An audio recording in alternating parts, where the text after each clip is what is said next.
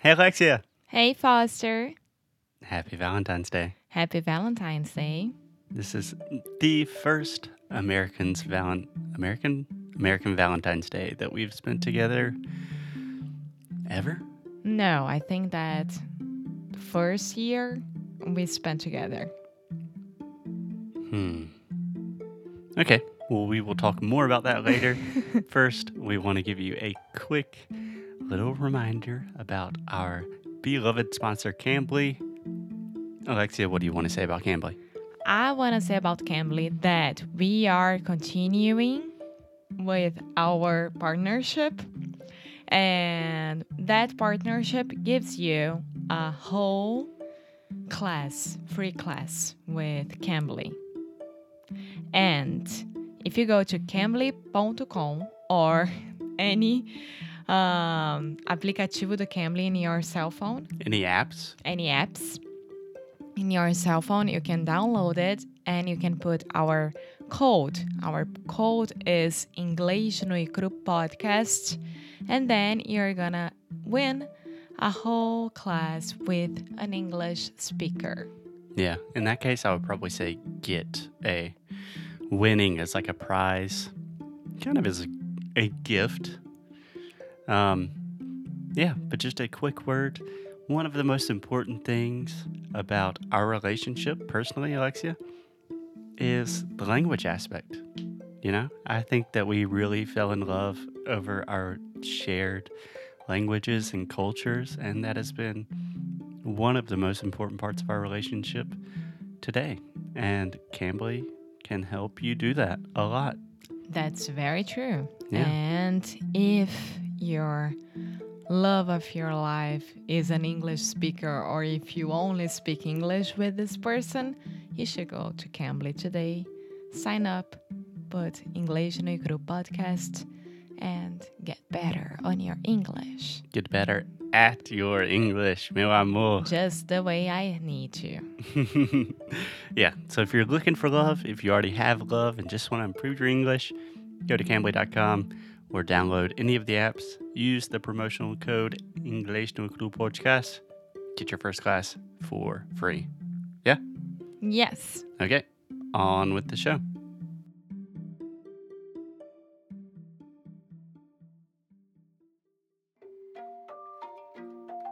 Oi, fala aí pessoal, bom dia. Você está escutando o Inglês no Inglês no Rádio. I am your host, Foster Hodge. This is your daily dose of English.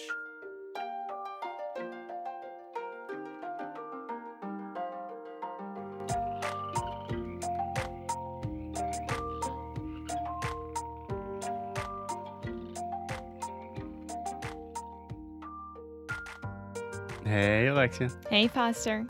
How are you? I'm fine. What about you? I am doing excellently, most of all because you are sitting right beside me. This is the first time that we have physically recorded a podcast together in a long, long time. Three months.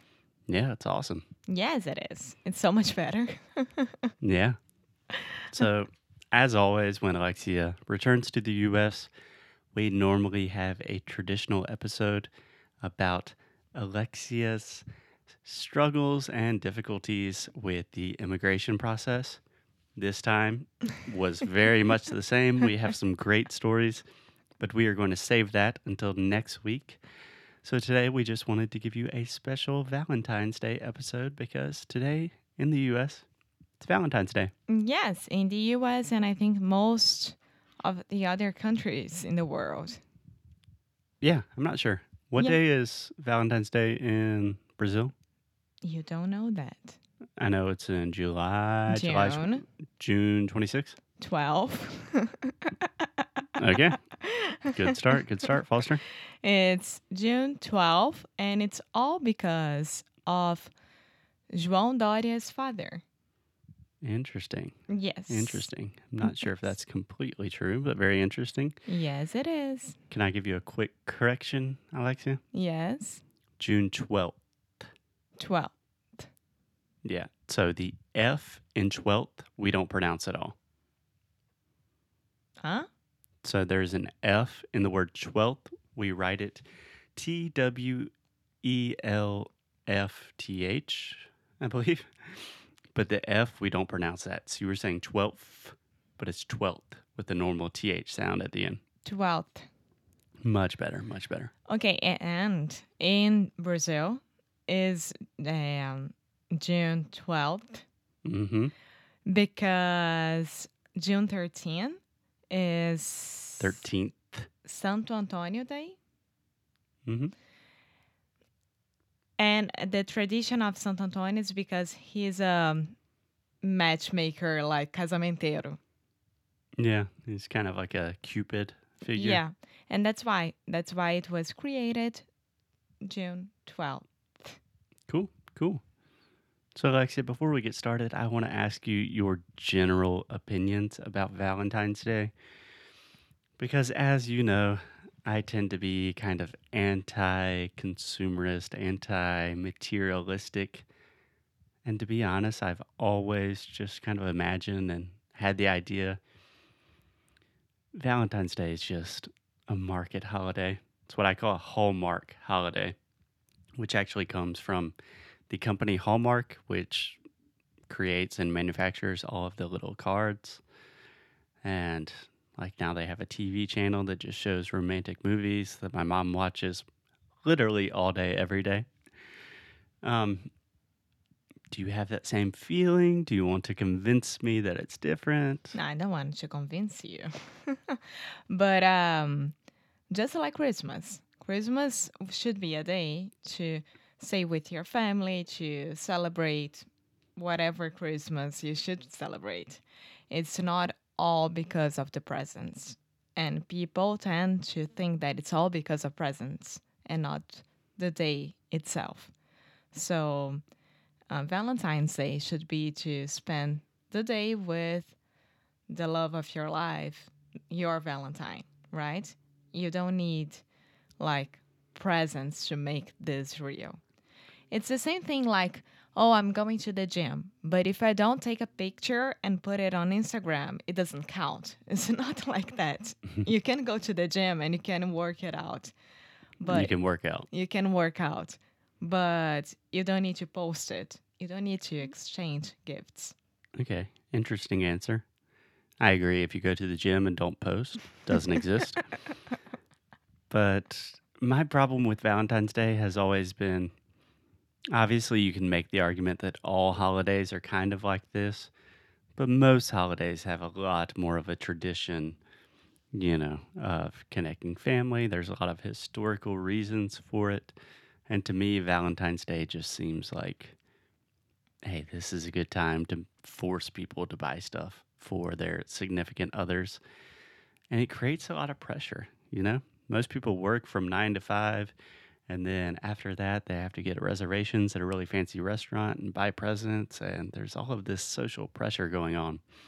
Kind of pisses me off. I don't like that. I think that if you spend a day, if you want to send a card to your Valentine, if you want to send flowers or chocolate or whatever you want to send, that's okay.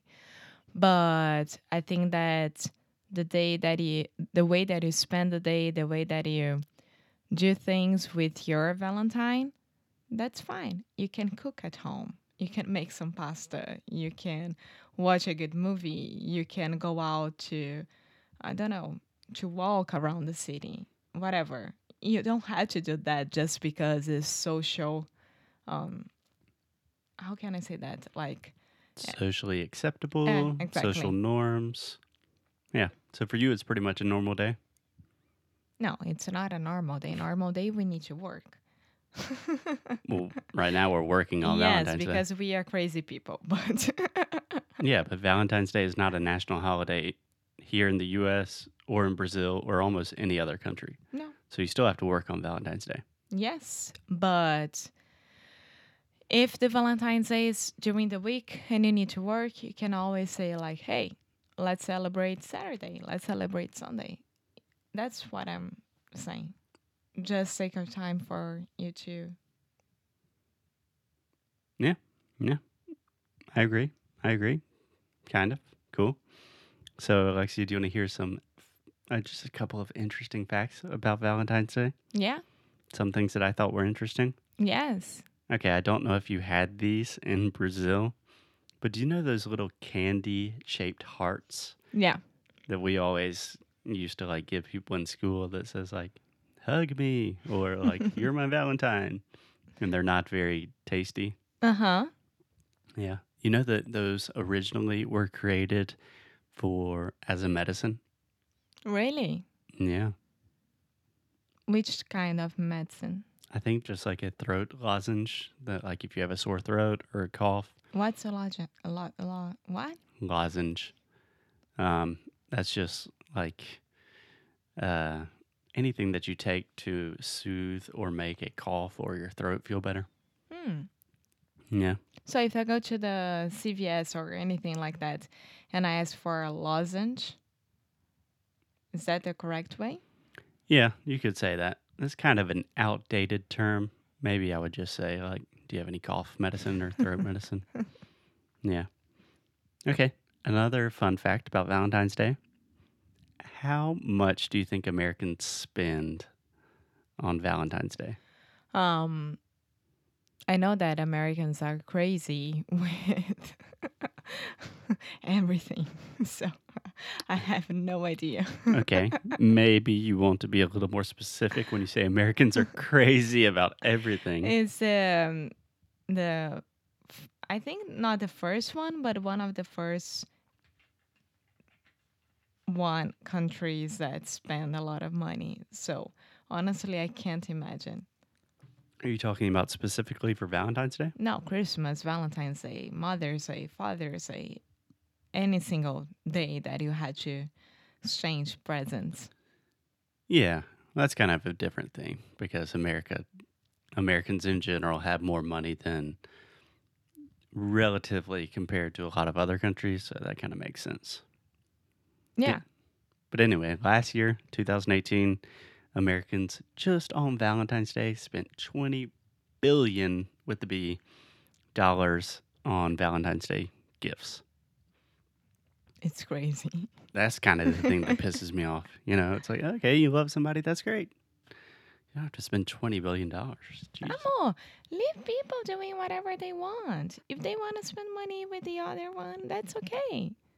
I'm just saying that if you're spending that much money on one day of the year, then probably the rest of the year there's going to be a lot of financial stress, and maybe that relationship that you were buying the present for in the first place is not going to work out that well. But it's not up to you to try to fix everyone else's relationship. It's our podcast. They're listening to us. it's what I think. Inglês no crua, verdade no crua. Okay, so I thought this one was really funny, Alexia. Did you know that there is a Singles Awareness Day on February 15th, the day after? Yeah. So in Brazil, it's the same day. Really? Yep. What do you What do you guys do for that day? Party, Okay. go out to meet people. That's interesting. Because it's like they're celebrating the fact that they're being single, but at the same time, they're trying to find love. No, um, not to find love, but to prove that being single and get a guy or get a, a woman. being single is more fun than being in a relationship. uh-huh. Okay. Okay. Um, and the last fun fact about Valentine's Day, I think this one isn't that surprising. It's a little surprising to me, but Valentine's Day is the most popular day of the year for people to get engaged. I think that it's lack of originality. Definitely lack of creativity. Yeah. I mean, shit. You know, it's like Valentine's Day, we have a fancy dinner. Will you marry me? But at the same time, I do get that it's like um empurrão. Yeah, it's uh, giving you a little push. Yeah. Yeah. Any other opinions, comments, thoughts about Valentine's Day? I like Valentine's Day. I don't mind spending the day doing stuff that we like. And I don't think that you should buy Should. should buy stuff just to celebrate Valentine's Day but that's it. I think that people should do whatever they like. Yeah, Yeah, absolutely. Cool. So one last thing before we finish. I wouldn't mind getting an Apple Watch. yeah. Maybe in 2020. nice try, Alexia. So just one last thing before we finish. I wanted to talk about a quick little special promotion that we're doing for all you lovers out there. And I think it's cool if we do this at the end of the episode. So it's like the people that are really listening get the special deals, you know? Only for. Like, how can I say it? Like, é, só para vocês que realmente acreditam na gente. Yeah, for our most loyal Yeah. fans, supporters. Yeah. So Lexi and I were thinking last night that it would be cool because a lot of our students and listeners are learning English with their partners. Like they are planning on moving to a different country, or in some cases, you know, maybe one person in the relationship speaks better than the other person. So we decided to do a special little Valentine's Day promotion that starting now from when when you listen to this podcast until next Sunday if you buy Sound School, if you participate in our personal program where you can work with me and Alexia personally, that you get more or less buy one, get one free. That's right. So if you have a a person that you really love, someone that you really want to improve their English, his English, her English, I don't know. Go ahead. So buy Sound School today, and then we are gonna send a free link for this other person.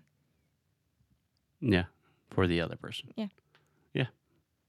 So if you're interested in working with Alexia and I personally to improve your pronunciation conversation, speak more like a native speaker, speak confidently, and invite a special friend to do that for free, now's the time. Just go to InglesNuECru.com. You know the rest.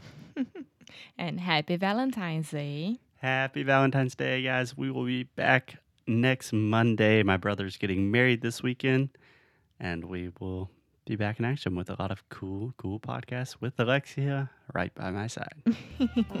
Bye. Bye bye. Hey guys, thanks so much for listening to another episode of English no Rádio. If you like what we do, if you want to support the show, here's what you can do.